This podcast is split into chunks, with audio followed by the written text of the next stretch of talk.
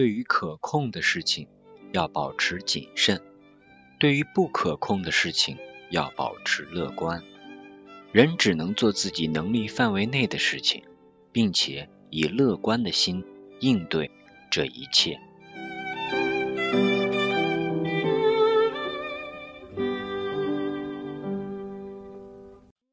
嘿，我是贝子兰，这一期的大兵大白话来啦。我发现一个神奇的现象，就是我应该定一固定的时间去录制每周的回顾播客。比如，你看现在已经到了十四号，已经距离上一次播客录制过两周了，中间差了一周啊。我现在的状态就是自己给自己打工，自己给自己上班，自给自足的生活，所以在时间概念上其实很多都混淆了。那么今天这一期呢，就聊一聊吧，在过去的两周。我挑一挑都干了什么？其实刚刚在整理的时候，发现这两周好像也没干什么，好像自己的生活就在一个重心上面去围绕。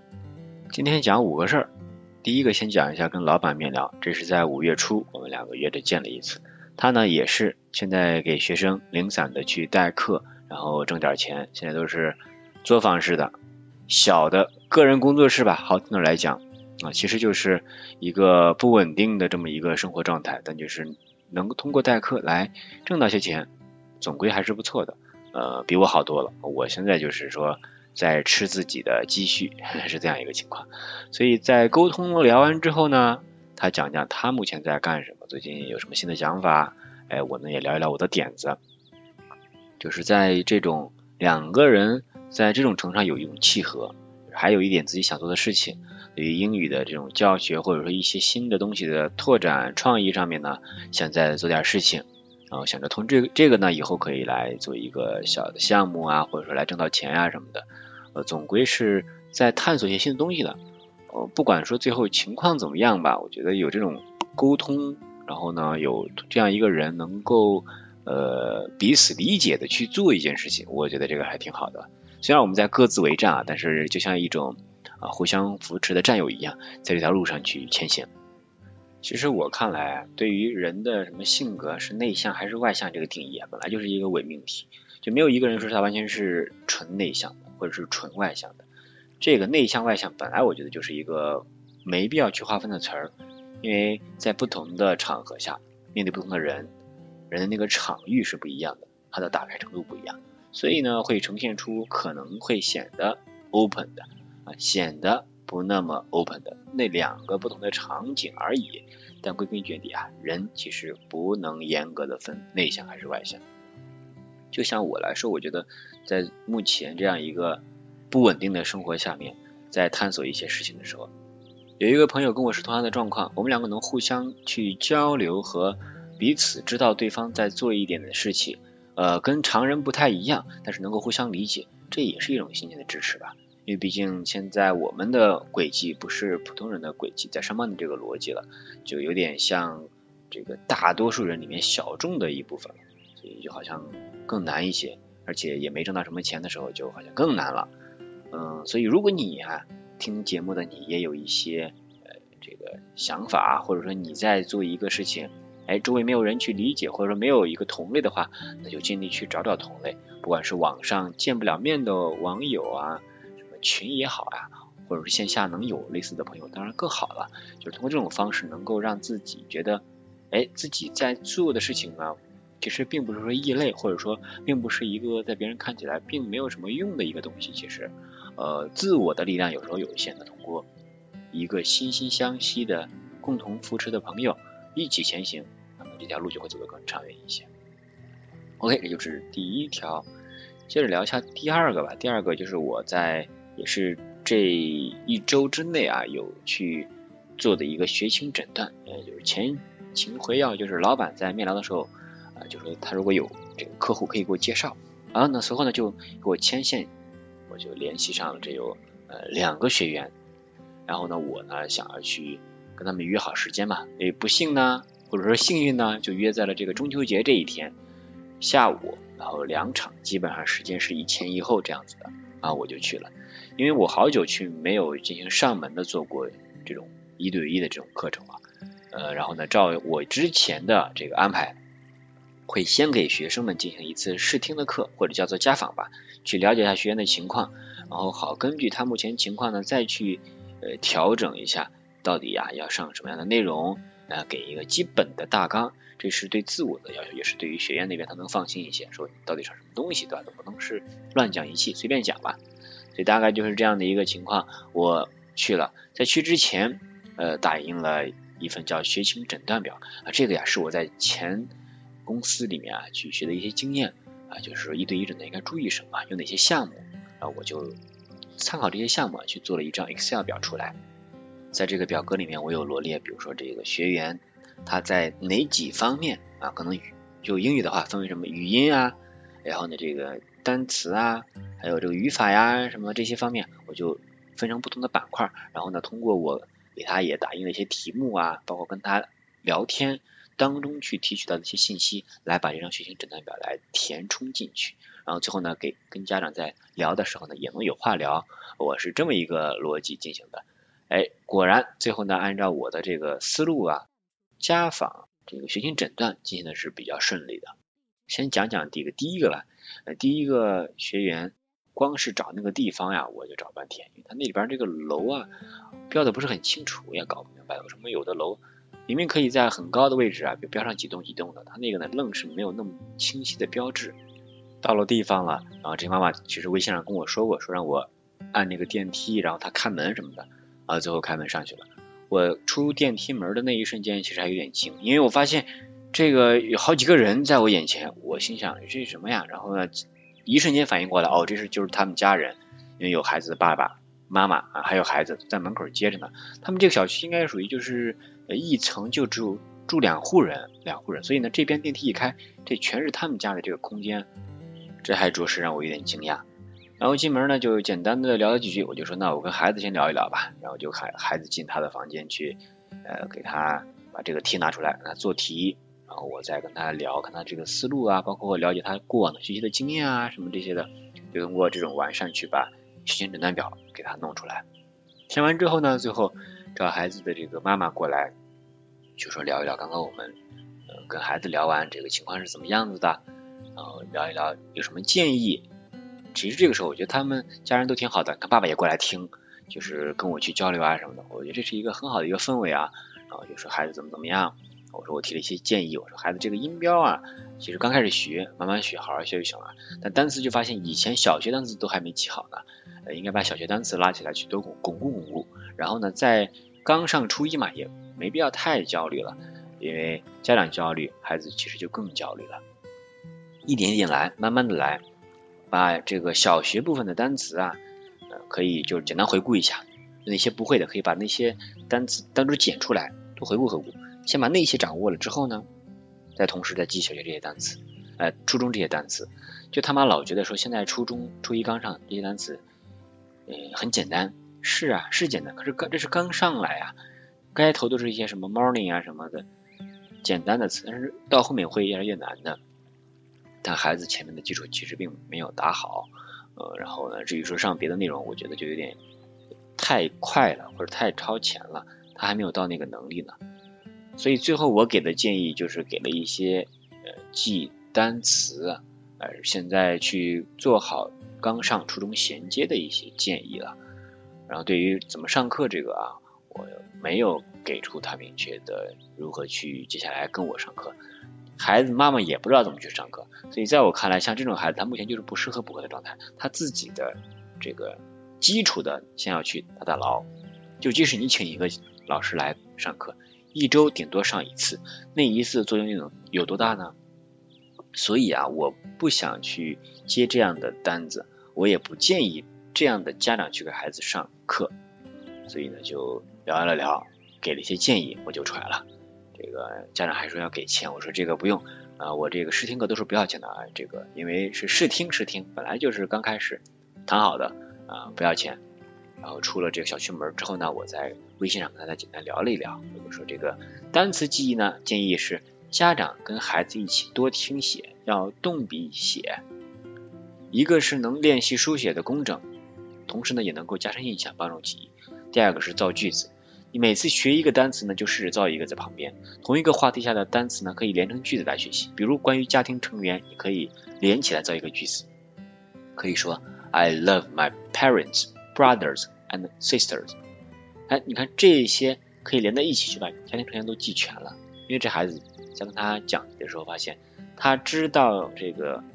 sisters，但不知道 brothers，还不知道 parents。因为这本来就是一个单元话题嘛。其实就可以在一起串着来进行记忆了。然后呢，妈妈就给我回说：“哎呀，老师有方法，督促记单词，后面有需要了再联系。”我说：“好的。”其实这个家长我也没指望，就是说这样就跟人家去谈成啊、代课啊什么的。我觉得，呃，我没有那么有这个能力去应付这种基础还不太好的、基础还没打牢的孩子。我更想针对的是那种需要拔高的，我给他进行一定的拔高的孩子。这个出来之后呢，过了一会儿，这孩子妈妈还给我发个红包，说教师节快乐，给我发个红包。那天刚好是中秋节，也是教师节。这其实看到这个我还挺开心的，因为这是一种肯定。像我原来在公司待的时候也是，如果一个家长要给你发红包或者怎么的，打这个好评电话啊什么的，这就是对人一种莫大的鼓励了。嗯，然后呢，我当然不能收了，我就说感谢您的认可，然后祝节日快乐。但这个试听课啊都是这个不收费的，不能收你的红包。我的真实想法其实是这样，我觉得这个家长，我跟他在建立一个良性的沟通的一个情况，就不管他之后现在有没有在我这边上课，我觉得都是一个良好的一个关系吧，起码来说。然后呢，我就可以，如果后面有需要，他也会联系我，这个印象起码在人家这有了，我就相当于去再刷一个用户的一个好的认知呗，也是我觉得不亏。嗯，然后我也算是一种拒绝用户了。我现在明白，原来公司说的有一种案例，就是要拒绝用户，或者说有的钱不挣，嗯，有一种筛选的去挣这个钱。呃，虽然我是没办法了，好像有点啊，就是人家这个孩子基础确实不在这儿，没法带。但是呃，我觉得我这也是属于一种吧，属于一种就是我拒绝去带这种孩子，我没有说我就编一套话说你就上这个什么什么课吧。因为家长也不懂啊，是吧？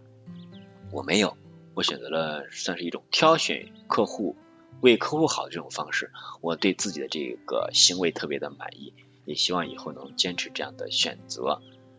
这个第一个客户就这么着结束了，然后我就去看第二个客户。哎呀，当时没有仔细看地图，发现这第二个客户啊，就离这儿也就走路不到十分钟的路程。我就一看时间还早，就转转悠悠的，慢慢慢慢的。去靠近那边的小区，等到进了之后呢，我待了一会儿，然后呢，最后见到这个孩子了。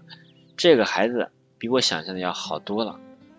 我们开始先拿一套卷子来，因为他是一个初三的孩子，我就拿了一套中考卷子上面的完形填空的题目，我说你来做。这孩子做了不到五分钟吧，就给做完了。我一看这个正确率，哎呀，还不错呢。然后我就说，那来你给我讲一讲你这里边的这个题目吧。然后孩子巴拉巴拉巴拉给我讲，这里边当然呢，他有一些地方讲的不透，讲的有一些小问题的。我呢让他去进行这个做题目的圈画和标记，比如这个题答案从哪儿来的，你把它圈出来，做一个标记，这样也是能够呃提高正确率，因为你能找到这个答案的出处在哪儿，从哪儿判断的，其实正确率肯定就没有太大问题了。他一边给我讲一边画，我觉得这个孩子其实挺聪明的，比我想象的要好多了，基础也不错，单词量啊这些也还可以，是小的地方需要点拨点拨。那当然就是说语法方面的问题了。嗯，一番了解完之后呢，他爸妈也来了，我就发现这个爸爸说呀，是他的这个逻辑能力不错，也就是说蒙都能蒙对。其实我觉得他爸对孩子这个认知是有点问题的，就是。他能看懂有逻辑，这不是好事吗？是不是？然后他差的部分可能就是说，家里人其实也知道，就是他错题，他不改，他不去看错题，他到底哪儿出错了？然后呢，老说这个老师都讲了，就糊弄过去了。家长和这个学生，大家都知道这个问题。我觉得有时候啊，呃，很多家长在犯的一个问题就是。明明知道孩子有什么问题，但是呢，他指望一个外来的人去帮他解决这个问题。我不知道是为什么，为什么能够寄希望于一个人可能就一周上一次课就能帮孩子解决这个问题吗？我觉得这个希望有点渺茫啊。倒不如说你就盯着孩子，或者说多付出点心思跟孩子一起来改这个错，一起来做这个共同学习、共同进步，也能增加亲子关系呢。我不知道我这个是不是有点太理想啊？因为我我也没有孩子，现在是这样一个天方夜谭的一个情况。但是我觉得这种把希望寄托在别人身上，明知有问题自己还不动手尝试解决的这种，我觉得是不正确的。希望这一点吧，也能够给一些有需要的家长一些启发吧。包括我也去带了一批一对一，发现很多都是家长都是有一些啊学问涵养的、有素养的。家庭条件也不错，但是呢，带出来的孩子，嗯，我不知道可能是不是因为很多是独生子女啊，或者怎么样，孩子大多就是从性格上来说啊，有的就是很骄纵那种的啊，不尊重人，这种是极端了啊，不尊重人，还有的就是啊不踏实啊，不学，不好好学，不学，他就不想学习这种的，然后家长就想着通过一个别的方式来让他学习。钱是花了不少，但最终问题呢一个也没解决。反倒是哪些学生有进步呢？我原来上的那种是大班网络课，那些学生就是他有自主学习意识，等于说本来就是一些爱学习的学生，然后呢他有什么疑问再给他解答一下，他这个提升就特别的快了。这也是后来我看有一个直播在分析说好未来跟学而思人的一个区别吧。呃，就像拿学而思来说，它里面都是一些。本来挑的都是拔尖的学生，不知道为什么叫培优啊，有很多都是拔尖的学生，等于说从好学生里面本来就挑的是那些自主意识、学习强的、家长配合度高的这些学员，然后他们呢很容易做出成绩，稍微一讲他们就提高分了，然后这样的孩子家长学员就能够有一些很好的这个口碑效应，然后呢呀吸引更多学生来，更多孩子来，但其实这个呢本来他们就是学习好的学生啊。并不是适用于大多数学生，所以就是为什么说有的时候很多家长说我这孩子为什么报了课没效果啊什么的，因为孩子本身啊他就没那么大兴趣，指望说他来听两节课就有兴趣了，我觉得这个的可能性其实并不大，一定一定要去注意，我们应该去怎样的让孩子有成绩提高，包括我之前还听一个直播来讲说，呃现在的这些教英语的人吧。或者说有相当一部分本来就是英语学习好的，他们一路一路上来了，到最后啊，然后学成归来，然后又教老师，就他们把他们好学生的那一套思维方式再拿出来去教各种各样的学生，但好学生的这个思维或者学习的一个路径，它是不符合那些基础不太好、对这个没什么兴趣的学生的，它其实是不适配的。所以从这一点上来说呢，找一个这种的老师。反而是不利于孩子学习的。有一种学习的理论是说，你找什么样的人学习呢？就是他本来不会，费劲最后学会了啊，或者说那种他刚刚学会一个东西的时候，找这种人去给你教，他的这个教授效果是最好的，因为他刚刚经历过那些很艰难的时刻啊，或者那些你碰到的问题，他都遇到过，他跟你是有共鸣的。他能够理解为什么你这里不会，他能够给你讲清楚。就是说，一个人他学得好，他跟能讲得好这两个是不一样的。你学得好，只是他本身能力强，技术啊强一些，但是教得好，证明他能够站在对方的角度上去，把他学的知识做一个结构。这样子呢，那个学习者他就能够很好的去吸收，从而达到一个很好的效果。其实是学习的一个底层的一些东西了，就简单的我在这儿聊一聊。最终呢，这两个一个也没成。对我而言当然是一笔损失了，不过我也算是呃体悟了一下吧，体察民情啊，体察学情，真正了解一下底层的这些学生目前是一个什么样的情况，更让我感觉到一对一这种模式它的复杂性。所以我觉得呃去像抖音上那些人，他们卖大班的课，卖这种成品课，有意愿学的学生，他们来上这个课，买这个课，一锤子买卖的这种还挺好的。那接着聊一聊我在观察英语上直播的这么一个情况。我基本上现在有一种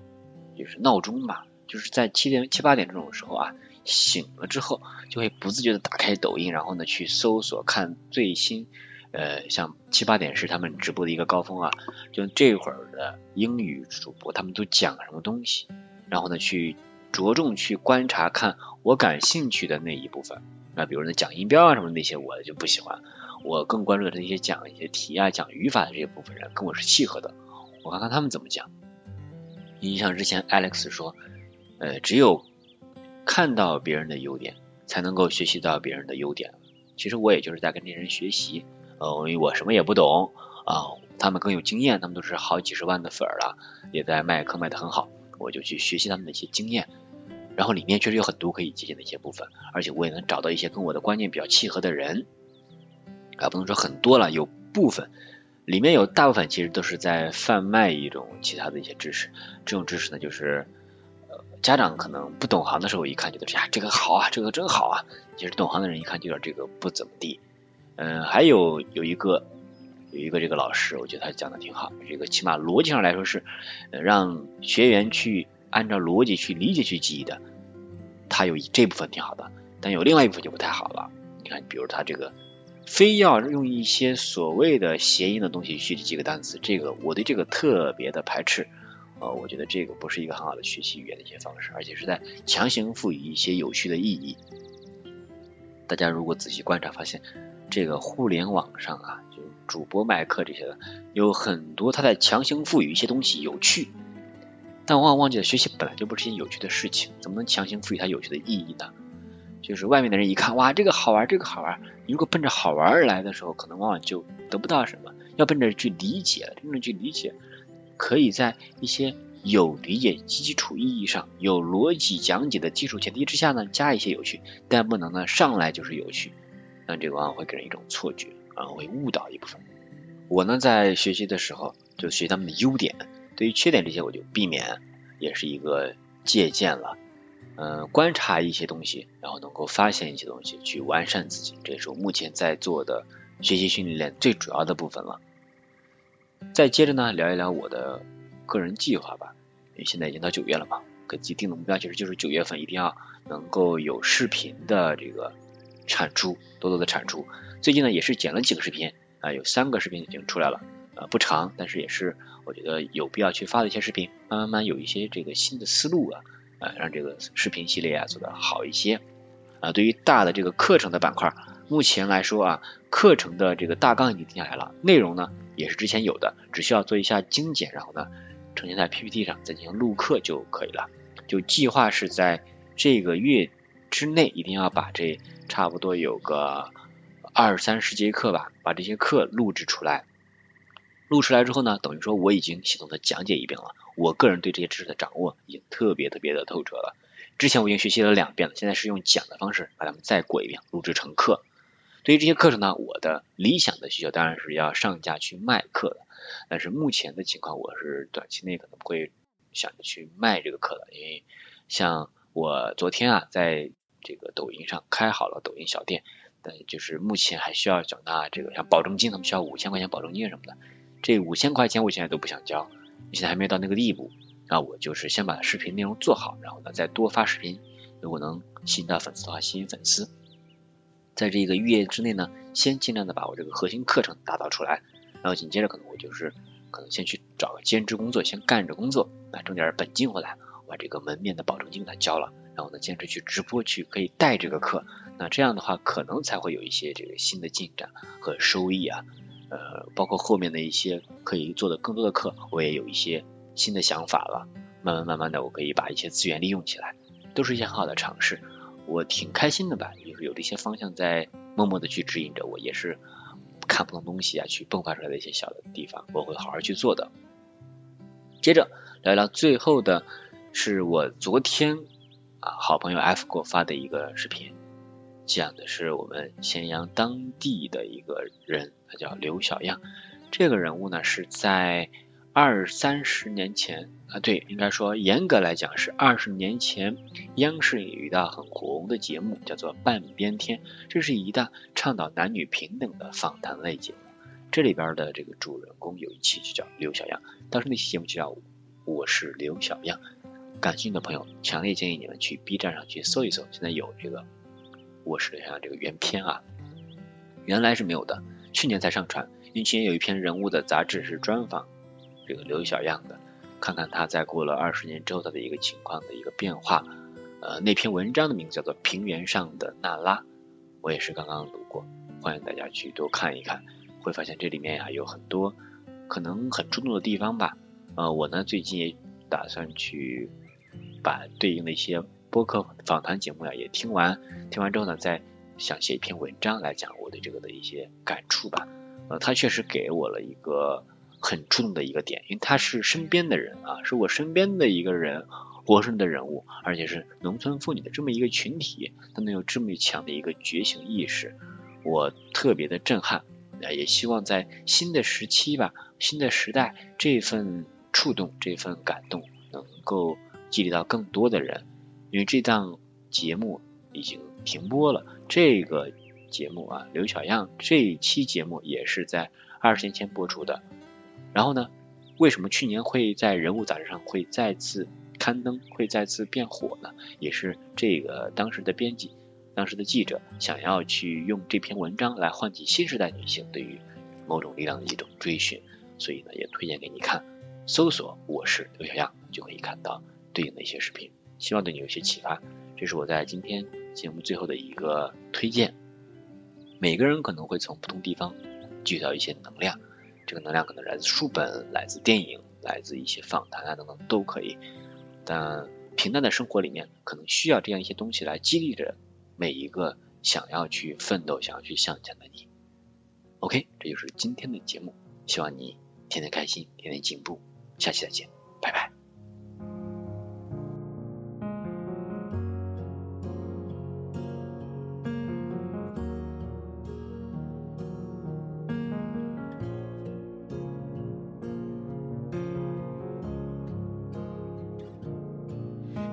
会发芽，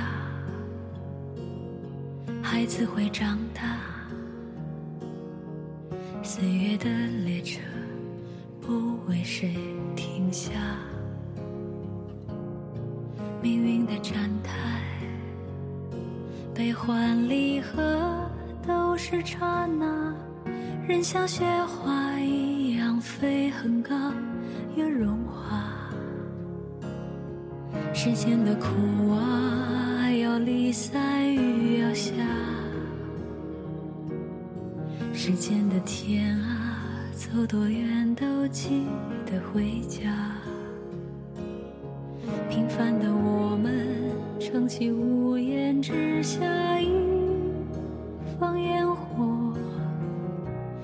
管人世间多少沧桑变化，祝你踏过。千重浪，能留在爱人的身旁，在妈妈